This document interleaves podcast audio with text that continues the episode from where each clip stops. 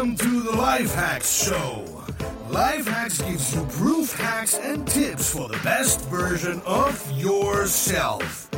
And here's your crash test dummy for a better life, Marcus Meurer.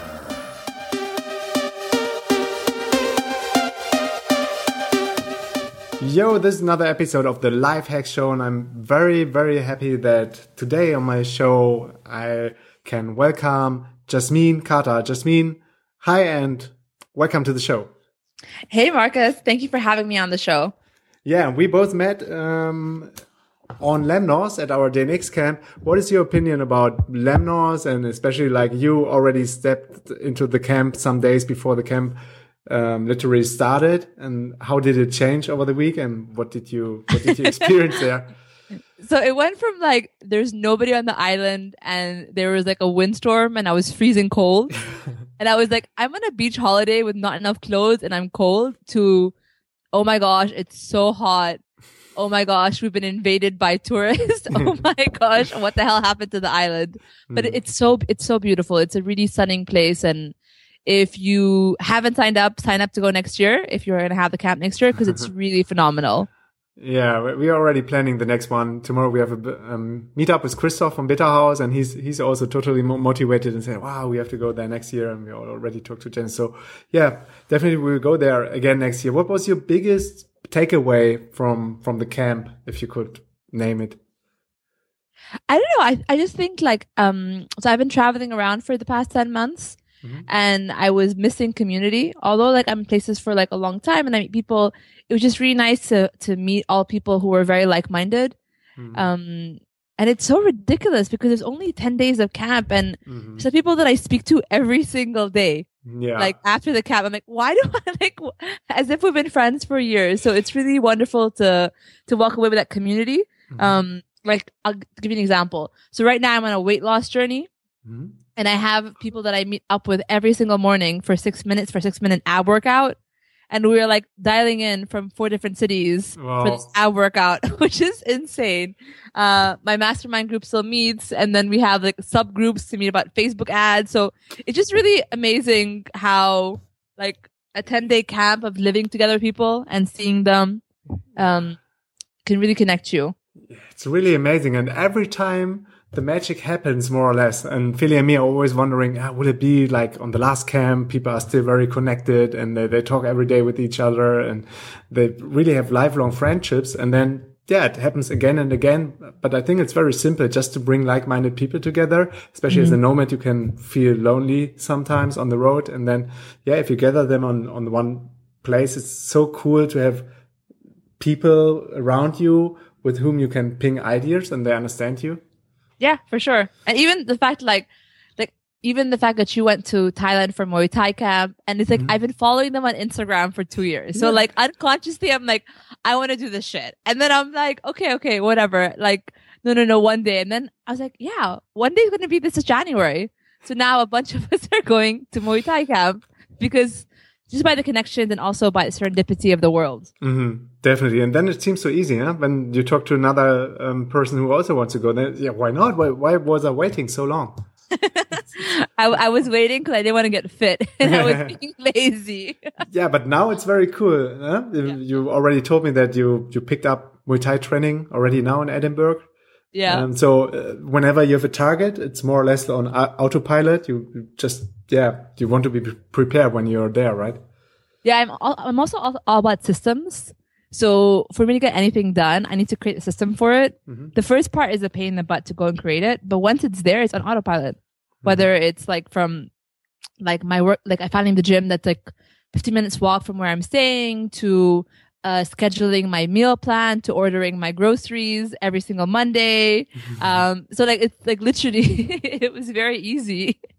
Um, once I kind of built a system for it. Cool. So you're generally a very structured and systemized person. You have lots of processes. Yeah, I love it. I think it's like the God's greatest invention to earth. Um, I just, I, I'm very lazy to build up the first system. Mm. But then once it's done, it's pretty easy. Mm -hmm. So give us some examples. What would did you build up systems like you were already talking about some, but you have some more systems? Or what about what do you what clothes do you wear every day? What do you eat every day? Do you also have systems for this? Oh my gosh, like I'm I'm ridiculous. So I read an article a couple of years ago about minimalism, mm-hmm. and I was like, oh, wouldn't that be so nice to have a uniform of what to wear every day? So I actually have seven tops. Really? Re- really? Mm-hmm. um, I have two jackets, I have two pants, and one skirt, and I pretty much have my uniform for the week. Mm. Um, although recently all I wear is my, my sports outfits because yeah. I'm at the gym all the time, and, and I'm so yeah? it's it's really disgusting because all I all I feel like I'm sweating the whole time. And like from like when I go for a walk or I go for a swim, whatever, I, I don't feel so dirty. But after Muay Thai and like you're on the floor, you feel like disgusting. um, and then afterwards I'm tired. So it's, it's also just a recent habit, but I'm sure in a couple weeks will be back to normal and everything. Uh, so that's a system, for example, and what to wear uh, with food, for example. Like now that I'm in Edinburgh for the next eight weeks, mm-hmm. um, I have my, my food plan. So I have like everything planned out for the week. Obviously I could change it around, but I pretty much like, I buy the groceries. Uh, I, depending on the week, I might cook all in bulk on, on Monday when I get the food, or I might just do it for the day itself. Um, when it comes to my business, for example, everything that I do, my business has a system whether it's like the finance and I work with my accountant system, whether it's podcasting and how to manage podcast process mm-hmm. for my show, it has a system. So like, pretty, like even when it comes to launching a new product or launching my core program, Earn 5K, there's a system for that. So like I'm all about like building the list mm-hmm. and then repeating the rest list each mm-hmm. time. Yeah, yeah, it's so it's so powerful once you get it set up and and have like yeah automated workflows. It's as you said, the first first time you build it up, it's always a pain because you think, ah, no, maybe I don't have to write it down. I, I can just do it in, I don't know, two minutes. But then you do it again and again and again. And these two minutes always sum up until you finally yeah. just set up one system and then you can automate it in the best way. Yeah, completely. And the book that really influenced the kind of how I looked at business has been E Myth. Have you read E Myth? Not yet, no. Oh my gosh. E Myth. Mm-hmm. So it's this by this by this guy called I don't even remember his name, but it's a book that I give to all my clients because he's all about the fact that like a business has to run on autopilot without you. Mm-hmm. And a lot of times business owners build businesses where they're dependent on them. Yeah. But you're always the bottleneck. You're always going to destroy your business. Always. And when I realized that, like I, I like it's just like an aha moment where I'm like, oh my gosh, like my fears, my insecurities will hold me back. Mm. But if it's a workflow in place, whatever, I do steps one to 20. That's it. Move on. And then I get over myself. So all that emotion that I have that I'm holding myself back for, I let go of it and I realize I have the steps one to t- 20 and I just do those things. And for some of those things where I outgrow the task, I can hire someone and ask for someone to actually do the task for me. Mm-hmm. Um, and that was something that that book was just like, wow, they go, Da da da. Bling. Now I got it. so it's about also outsourcing and, and found some virtual assistants who help you in your business. Yeah, and I, and I had a really hard time like hiring because I was mm-hmm. so caught up on the bootstrapping mentality for a very long time mm-hmm. that I just thought, oh no no no, I have no money. Mm-hmm. Oh, I have no money. I have no money. And even though I was making money and I was profitable, it was just like that idea of like I'm mm, same for us. It took yeah. a very, very long time until we gave some. It was not only about the money, also about the money and and the trust. So yeah, no, yeah. You, you can't share your login. Oh no, this is all business knowledge, and oh no, you can't share it to some. Oh, he will mess up our websites. No, I can't do oh, it. So oh my gosh, yeah? I was I was so horrible. And then I actually it was really bad. Is like the first two or three VAs that I hired. I fired them and I'm like, oh, they're horrible. And then I realized it's because I wasn't documenting my workflow. Mm. So I was blaming them for being useless.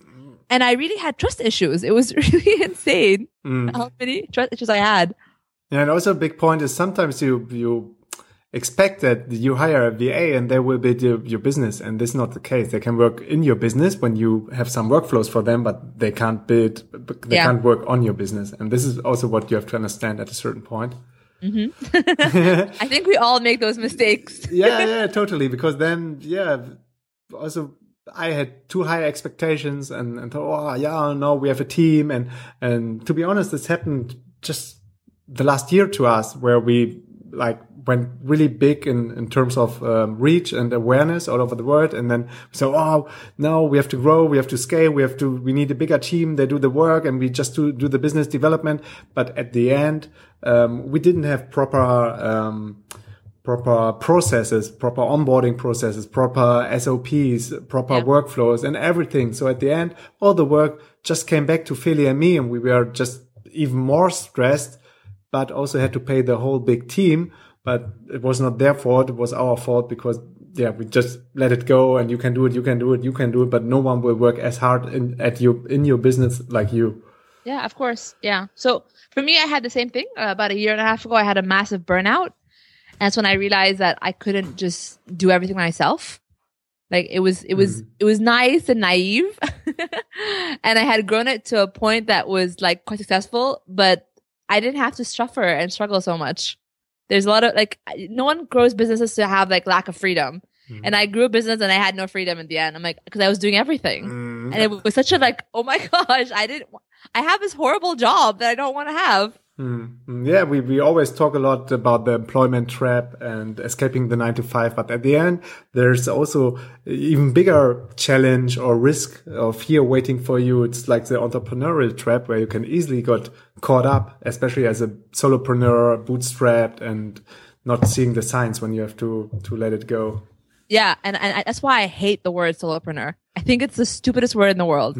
I think we're all sold this dream, like become a solopreneur. I didn't start a company to have no freedom. I started a company to have lots of freedom. Mm-hmm. And therefore I cannot be the only one in my company working for my, for my freedom. Mm-hmm. Just, it's not possible. No, no, not at a certain stage or it always depends on what is your goal. Maybe make a living in Chiang Mai with 300, 400 bucks and maybe you can do everything on your own. But yeah, if, if you want to travel, you need some more money and then you need to, to build up at least a small team with some reliable VAs and proper workflows. Yeah, but I want to challenge that concept of like becoming like this solopreneur in like Chiang Mai with three hundred dollars a month, because I hate to be the voice of reason here, but you still need to get like medical insurance. You have to think about like, for example, in case of an emergency, what's going to happen, and saving money aside. Mm. Like, I, I like to be the practical person, but I also think that following your dreams are great, but then at one point you're going to have to retire, and that as a goal is not a very sustainable goal long term. No, definitely not. So um, this is not what we also would like to have for our people. But there are some people who choose this way Yeah, of for life. sure. But- Yeah, for sure. So this is cool. So everybody can can can see what they want from life and where they do want to go. Maybe if they're ha- happy sitting in Chiang Mai, uh, always in the same co-working space, and just live on a budget. That's also a way of life. But um, I think digital nomadism gives you so much freedom, and one of the biggest reasons to travel the world. So you should take care about earning enough money to really see the world and get the Yeah. big picture. and to really enjoy it because I think I don't know. I'm a big fan of Jim Rohn, um, and for him, his whole concept and everything that he teaches is all about how we're on this earth to create more value. And every time we create more value and we are more valuable, then we can actually make more money. So if we're not constantly learning, constantly being curious, constantly developing ourselves, then like everything's kind of useless. Mm-hmm. Yeah, it's more. I read it somewhere. I don't don't know from whom it was. It's like something like a non-service to the world. If if you don't Yeah. grow and and care about yourself and your personal growth and try to bring even more value into the world, Yeah, for sure. or a disservice or something like this, right? So how do you earn your money, or what were were your steps you were talking about some years ago, where you really had a burnout and then started again, and where are you now, and how are you set up? So I am a recovering workaholic. Um, I I am a peak performer. I love I love becoming the best at my game. I love getting lots of results. So um, to the point that, for example, like when I was working, I was working in oil and gas. I got promoted six times in two years. Right. well, Like, I'm insane. Like I just I think it's just really fun and but the problem is it was all coming at a risk. It was coming at a risk where my life was my work. Um and one point I woke up and I had a bacterial infection and I was literally in bed for a month. and it was like the most horrible time of my life because as someone who's very active, being immobile for a month is like wow. like torture.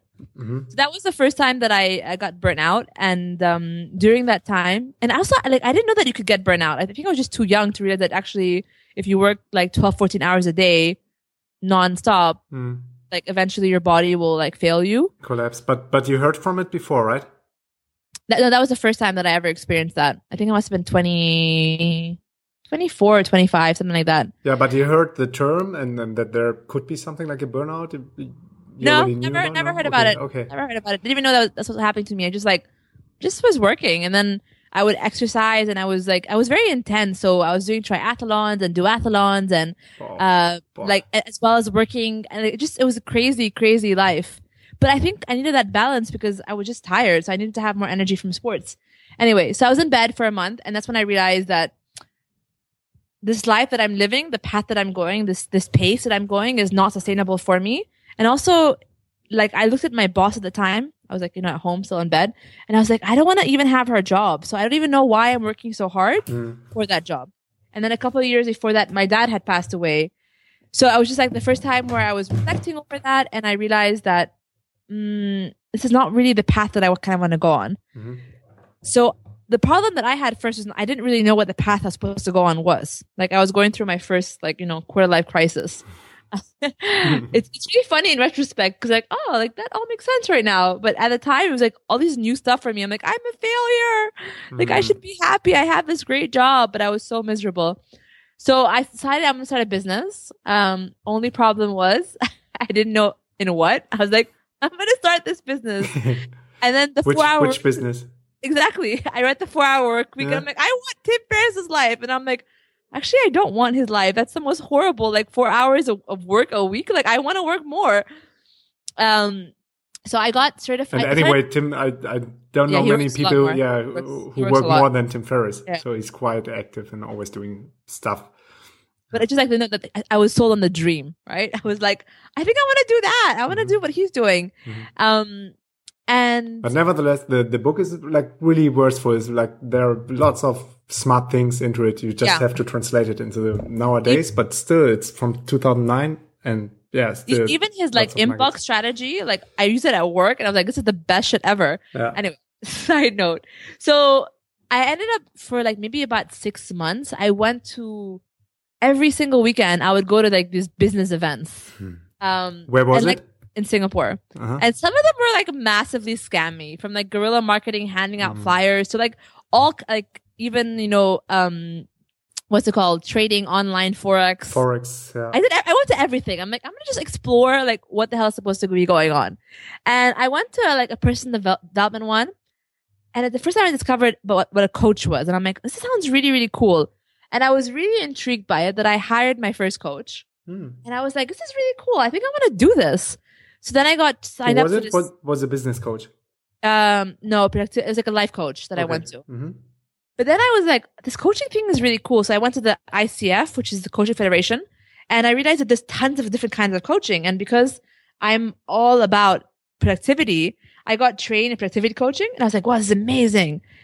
And then as I got trained, I started getting clients, and I was doing it part time. And I was like, this is a very kind of good part time money coming in. How, how Um, did you get your first client? So I'm like, I just started telling people I'm a, like, so I'm, uh, I used to go to, um, what's it called? The first client ever. I used to go to dragon boating. You know what dragon boating is? It's like No. a sport where you go on a boat. with, Ah, dragon yeah. boating. Yeah. I know. Yeah. Mhm. so like, I meet people all the time. So they always ask me, Hey, what do you do? And my spiel was like, Oh, I work in oil and gas. And then I started saying, Oh yeah, I work as a coach. And then people would fill in the blanks. So my first client was actually, Oh, really? Do you do relationship coaching? And I'm like, yeah, sure. That was how I got my first client. And then pretty much from there, I like literally, did like literally that's all I did. And then after that, I sent like an email to all my friends. I said, Hey, I got this coaching certification program that I just done. Um, and I want to offer for you guys like free co- coaching sessions. So I did five of those, got three clients. And then from there, it was like a lot of it was people who were referring their friends to me. And like slowly, slowly, I was getting more and more clients. Um, and then I This was still in Singapore, like. still in Singapore. How long is Yeah. it ago? Two years? Three? Oh my, I think it's more than that. I think it's like five years ago now. Okay. Cause I didn't start my company straight away. I was, I was always having a, a side hustle. I just didn't like quit my job to do this full time. Mhm. The quitting the job part was really scary, actually. Mhm. I can tell. Yeah. So then I decided at one point, oh, I'm gonna, I'm gonna go, I want, I'm gonna quit a job and do this full time. And my mom and my auntie actually scared me. They didn't mean to, but they were just kind of being like, you're 25. Like, what are you thinking? This is insane. So they said, why don't you go to school and get a master's degree? Did you have more experience? I said, okay. And literally it was like, I wanted to learn Spanish. and I got an email like the same week of a business school in Spain. And they had scholarships for people who were part of AIESEC, which is student organization. Mm. So I was like, okay, that, that this has my name on it. So I, I had applied, uh, literally like, and I had applied because I had was considered doing my master's a year before, before this whole business thing came up. Um, and I had every, all the papers at home already. So I applied, I got in, I got the scholarship, and I was like, shit, this is all happening. I'm doing this. Um, and then I decided, and it was all beautifully aligned. Like I was getting my bonus in December for my, my, my job. I was going to quit in January and be in Spain in February. Like all this happened in six months. Hmm. And I was like, okay, this is it. This is my plan. And I thought I'd go to Spain, go to business school, get more experience. Um, cause I, had, I have like, I had a background in psychology and marketing, not really in business. Okay. So I felt like I had that gap that was missing. So I had to get this business experience. And then when I was in Spain, I still had more coaching clients because I needed more money to travel. So I was always coaching for like five years, just coaching, coaching, coaching. And then after I graduated, I wanted to stay in Europe and someone offered me a job because I met her at an event. Like everything happened like because the universe is quite amazing, right? Mm, totally. And and what's amazing about it is I had no intention to stay in Spain. Like all my friends wanted to stay in Spain and I'm like, ah, no, like, ah, I don't think so. And then I made the intention like maybe two weeks before and I got offered the job two weeks later. Wow. it was like, this is amazing. But it's also because like I, I'm constantly learning stuff.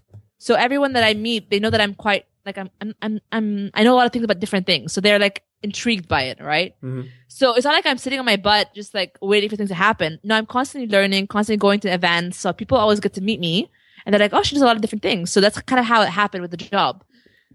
Um, and then I got this job, was also coaching still on the side. And at one point, my coaching income surpassed my um, job income. Mm-hmm.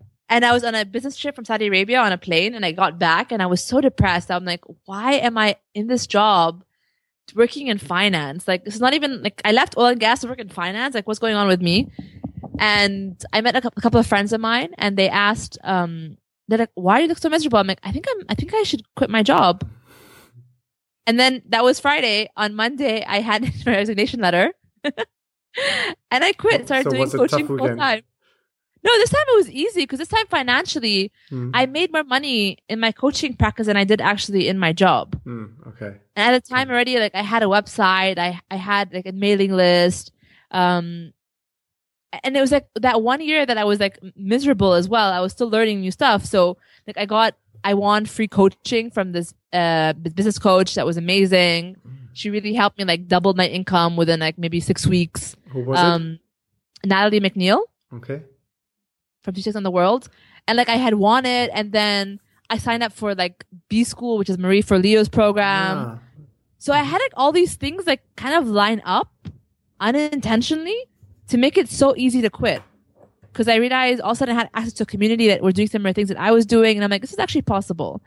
So then quitting became less scary because it was all like, you know, side notes to eventually quit. Mm-hmm. That's how it's, that's how it happened. So I think it was like maybe three years ago that I went full time. Three years ago, and and since then you you never thought about going back. to a job.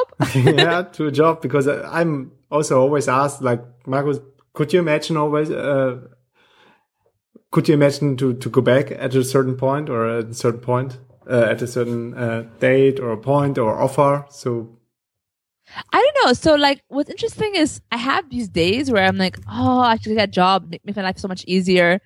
But I'm not sure I can find a job that's that interesting for me to quit what I'm doing right now. hmm Because like right now, what I'm doing is always like what I'm curious about. So right now, for example, like I've lost in the past like eight months, like something like 14 kilos, right? wow, congrats! And yeah, thanks. And now, like I I've want seen you in the morning running when I came back from meditation, huh? and was already 30 degrees in Lemnos just for for all the listeners. Yeah, Yeah. quite tough.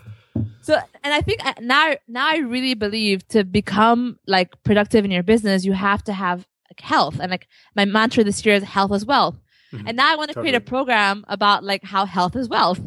Um, and like I get to do all these things because I'm curious about it. So I'm like discovering it for myself. And I, I don't think there'll be a job that can let me do those things.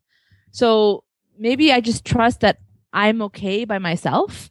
Um, and I'm okay to sustain myself, to feed myself, to cover, um, you know, my retirement planning, to cover my medical expenses, to cover things that I want to buy for myself, my investment portfolio. So now I trust more the process that I'm less scared. hmm Totally. So I'm not so sure I could quit because that's going to be quite hard for me now, I think. what do you want to quit? Uh, if I, I to, to, to get a, to get a job, Uh, actually, to, that's to to get back out of all these routines or Yeah. everything you you're just building up. Yeah. I have a pretty sweet life, so I can't really complain. Yeah, totally. So, what are you actually doing now for your clients? Because you already also gave a workshop at our um, camp on Lemnos about, I think, sales and how to generate more leads and how to convert the leads. I think so. What can people learn from you? What is your expertise, despite So- losing weight? so my main thing right now is uh, how to actually get more sales. So when I was working in corporate, I used to work in sales and business development. So this is my sweet spot because for me, like most entrepreneurs struggle with sales, and that's why they struggle because like cash flow comes from people coming and paying you. So I have several things that I do for my clients. Um, I have a course called Sell Service on how to have sales chats because most people are uncomfortable with having a chat about you know money Yeah, and how to yeah. actually close a sale A lot So- of people. a lot of people. It's in, it's amazing because like most people hate sales, thinking it's bad. When actually, Mm-hmm. sales is the biggest act of service because if someone doesn't know you can help them, they can't give you any money, Mm, and people want to pay for people who actually can help them, right? mhm, mhm. So I have a program around that. I have a program called Earn 5K, which I run twice twice a year, um, and that's a four month program where we work on building your sales process. So from your lead magnet to your generation tools, whether it's from like ads or whether from organic traffic, um, to how do you convert the clients, whether it's a webinar, whether it's, you know, the sales chats. And then once the customer is paying you, how to actually onboard them, how to actually take care of them, deliver the service, and how to actually offboard them. So the whole sales process. Mhm. Um, and then I also work with clients VIP where we actually build out their whole sales funnel for them. So from the lead magnet to the email sequences to activating their campaigns. Mhm. Um, so pretty much all about sales. What about sales? It's it's really a pain point for for many many people, for many business owners, for many entrepreneurs, especially when yeah when you're doing your first steps and you feel shy to ask for money. Yeah. I felt the same way as well. Like, and it was funny because I was negotiating like million dollar contracts, but when it came to like my coaching Mm. packages, I felt such shame and such an imposter complex. I'm like, you can't pay me. Like, who am I? Yeah. Because most people were much older and I was like a 26 year old kid. Um, Yeah, what- I thought I had no business doing anything. What do you think? Where does this come from? This mindset? Because yeah, I, I was always like very extroverted and and very had lots of self esteem. So for me, it was never a big deal to do marketing. And nowadays, I, I'm still the guy who goes out and say, "Wow, come to the next best thing ever you can do." But I know many, many, many people are lacking on this. Do you think they are not convinced from their I own product, or are they more or less threatened by by their environment? I think a lot of it is like the, especially with women, it comes out across more than men, but men also struggle with as well. And I think it's the fact that like I am not hundred percent convinced that what I'm offering will give results, Mm-hmm. right? Yeah, that, And so it might the biggest fears. that- yeah, go on. Sorry. So it might mean that, for example, like once a customer gives you money, what do you do with them, mm-hmm. right? Mm-hmm. Maybe your your whole delivery process hasn't been mapped out yet. So you feel like I can't charge that much money because what am I doing for the customer? So you feel like this imposter complex already. Um, and I think a lot of it, the time is like the back end where it's so not clear that you can't sell because you're not convinced by it or not confident by it still. Yeah, and and you always like have the fear also like going on the stage doing doing a talk because you already have been on the TEDx stage, for example, and we also have to go on on our own stage when we make the opening, the intros of the conferences. In the beginning, um, yeah, you're thinking, wow, what happens if the people boo at me or if, if they shout and and throw bananas at you? So you, I don't know. You always tend to to the worst case scenario, right? Yeah, it's amazing. I think our, our worst enemies are just always ourselves. Mm-hmm. And it's just the reality in our head. It's, just ourselves. And for ourselves, it feels so much more intense than it really is. It's, it's so funny. So, for example, even like a recent example at like Lemnos, right? I, I ran the workshop about sales Mm-hmm. and like it was very informal. I was in my, you know, Yeah. swimming suit and my like um cash mayo. I don't know what's called in English. Um, and I'm just like sitting there. And then after I gave the workshop, I felt really like conscious. I'm like, shit, like I should have maybe like worn a shirt or something. maybe? I should have afterwards. Yeah. And then it was really funny because people were asking me for the slides and I'm like, oh shit, I should make the slides look better. And I, and then I realized that people were really happy with the workshop. No and like, I, cared. nobody cared but Mhm. like and like as someone and i've done like i don't know hundreds of workshops right now but i like afterwards your your brain just will wander right Mm, mm. and then you have to catch yourself and be like yo yo hold up hold up this is like bullshit um get over yourself everything's fine because sometimes your brain will wander and that's okay Mm-hmm. Totally, totally. Yeah, but but you're always your your hardest critics, and you're always not. But in in a way, that's also good. This is what keeps you going. I think. I, think so. I think fear is really important. I think without it, we won't become better people. We won't want to learn or we want to improve ourselves. So I'm a very big advocate that you you to be fearless, you have to have lots of fear, or else you're not going to strive to learn anything about yourself. hmm And then it's going to get very very boring. Life will be just kind of useless. Yeah, because if if you're not feared, the challenge is not big enough, and then it won't let Yeah. you grow. I think. For sure. Right? Because then then it's still within your comfort zone when it's not fearful. Yeah, I, I completely agree with that. Uh huh. Totally. So, what did you do um, beside this in your life? Like fearful things you you accomplished and you tackled, like your Um, weight loss thing, starting a business. So the first thing before even my business, I started this um this mountain bike race. I did it for charity. hmm So me and a friend of mine, this is this is actually a big trigger point for us to quit our jobs. Actually, um, we cycled 400 kilometers, 450 kilometers, sorry, over five days in the world's toughest mountain bike race. Um, and we're not mountain bikers at all. and we raised fifty thousand dollars for women in East Timor. Wow. So like that was a big adventure. Um, like I'm a big uh, my, like hiking person, so I climbed Kilimanjaro. Wow. I climbed too. Kenya. I loved it. I so I really like going on expeditions. Which um, which route did you go on Kilimanjaro? Mm, we picked the second hardest. Ah, I think same for us. Yeah, we like. there's no, no there's no reason, but I'm like, if it's gonna be easy, like, what's the point, right?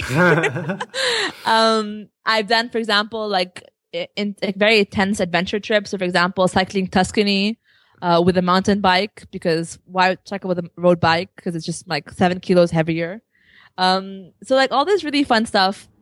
I would say like beyond like the adventure stuff, I would actually say like business stuff in terms of hiring and training staff, Mhm. um, growing teams, doing launches. Like because launching is really uh, stressful yeah. um, because there's like a gazillion moving parts, but also because you have to invest up front. And a lot of times, like the big investments in your business are a couple thousand dollars, and with launching, you can actually go to much higher. So I remember the first time I launched, like I think I spent like eleven thousand dollars for the launch, and it was such like, oh my gosh, what the fuck did I do? Like, why am I doing this? This is so ridiculous. No one's gonna buy this. This is horrible. And then I realized again, the critics in our heads are very loud. Um, so just getting really uncomfortable with just being uncomfortable all the time. hmm And that's how I look at uh, dealing with life every single day. Just being uncomfortable all the time. hmm Yeah, I think this is really like a killer weapon to grow. Yeah. Like, for example, in Muay Thai, like, there's literally 10% girls in the class. And all these guys are super buff. And I'm like, so not fit. And I'm like, oh my gosh, these guys could like beat me up. And still showing up there and still being like, okay, I'm going to get really good at this eventually. Right. Mm. Yeah, this is what makes the difference. And this is, yeah, at the end, this is the difference between people. Some people just stay at home. They stay in the comfort zone. They don't, I don't know, they go out for party. They hang on the couch at the weekends. But yeah, don't follow what they really want to do. But yeah, on the other hand, there are people who regularly step out of their comfort zone and just go into action. I think this is the key to success, more or less. Have you heard of Dr. Carol Dweck? No, who is it? Oh my gosh, you have to read her book. She's like literally Dr. Carol Dweck. Uh-huh. She has a book called A New Growth Mindset. Anyway, I'll summarize the book into like two concepts. She talks about how in the world there's two kinds of people. People who have a growth mindset or a fixed mindset. And the fixed mindset are people who, for example, are naturally gifted at something. So they don't want to actually try beyond that because they want to stay in the level where they're comfortable, right? Because, for example, I'm good at math. I will always do math. Um, I won't do art because I suck at arts, right? Versus somebody with a growth mindset is like, for them to get something, it's, it's very challenging. It's not very easy the, at the very beginning. Um, but then they just want to, they keep on trying and trying and trying until they figure it out. And when you're in school, the system in school, like, will reward people who have a fixed mindset, right? Because you're obviously, obviously gifted in math and science and whatever. Um, but in life, people who have a growth mindset succeed and become much more successful because they're more resilient. They're resistant to change. They know how to actually cope with failure and all these kind of things. And when I read that book, I, I was crying. I was like on a, on a, uh, on a bike trip to Malaysia and I was like crying on the, on the highway because I also, when I was growing up, I was really stupid. I'm like, I'm dyslexic. Um, I'm not very coordinated, coordinated. Um, so I also, I was really dumb. You know, even teachers at school t- told me I was really dumb. So then I read this book and I was like, I'm such a growth mindset person. I automatically think I'm going to suck at something. So therefore I'm okay with it. Versus I have some of my friends who are really smart at many different things, but they'll never get uncomfortable because it's just like really uncomfortable for them. And that was just like a, for me, like a very aha moment where it's like, oh wow, like I'm better off for like not being the smartest kid in the room all the time. hmm Yeah, yeah. It's very important. So uh, we will all link all the um, recommendations you had for the books like EMyth and um, the other book you were just talking about in the show notes for everyone who's just wondering um, where to find these books. We will also link your TEDx talk. We will link to your website. And yeah, thanks. Thanks a lot for, for your time, Yasmine. Oh, thank you for having me. It's been a pleasure. Yeah, totally. And what is your podcast called and what is your podcast about? So the podcast is called the Sales Success Show. And what I do in the in the show is we pretty much break down people's sales funnels so you can actually understand how people make money online. So it's not like a mystery or a magic thing. It's literally a sales process. Um, how they attract, convert, and retain leads. It's really important because there's a numbers game behind it, and it's important to know the numbers. And also, if you want more help as well, um, I do have um, a free worksheet on how to actually conduct a sales chat. So you know how to conduct a sales chat and have them do more successfully in the sales chats. So that makes it easier for you to get more sales on, on the call. Perfect. We will also link to this in the show notes.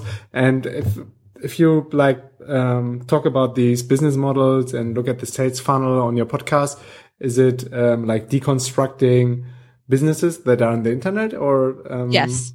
Yeah. So it can be any business. Any business. So from photographers to copywriters to designers. Yeah. Hopefully also you on the show as well. um, For sure. constructing like how to actually these like having events and how you actually fill the funnel for events. Yeah, Um, definitely. so pretty much like stuff like that. I'm totally in. Yeah, sounds like a great, great, very interesting, exciting concept.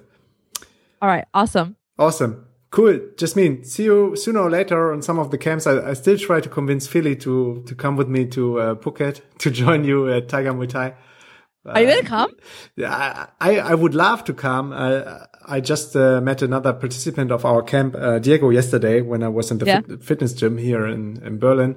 And he told me again about that you're going there and I felt a little bit jealous, but yeah, we are in Brazil and we will also do like the first Spanish speaking conference in Buenos Aires, Argentina in March. So I don't think it Oh, will it's gonna be really hard. Oh my gosh. Yeah.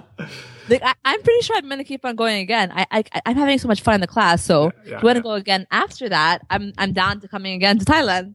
yeah, cool. Then let's meet there in March or April. All right, fantastic. I love it. Okay, cool. Yasmine, thanks for your time and see you soon somewhere, some, somewhen. All right, awesome. Awesome. Bye. Bye bye. Peace and out.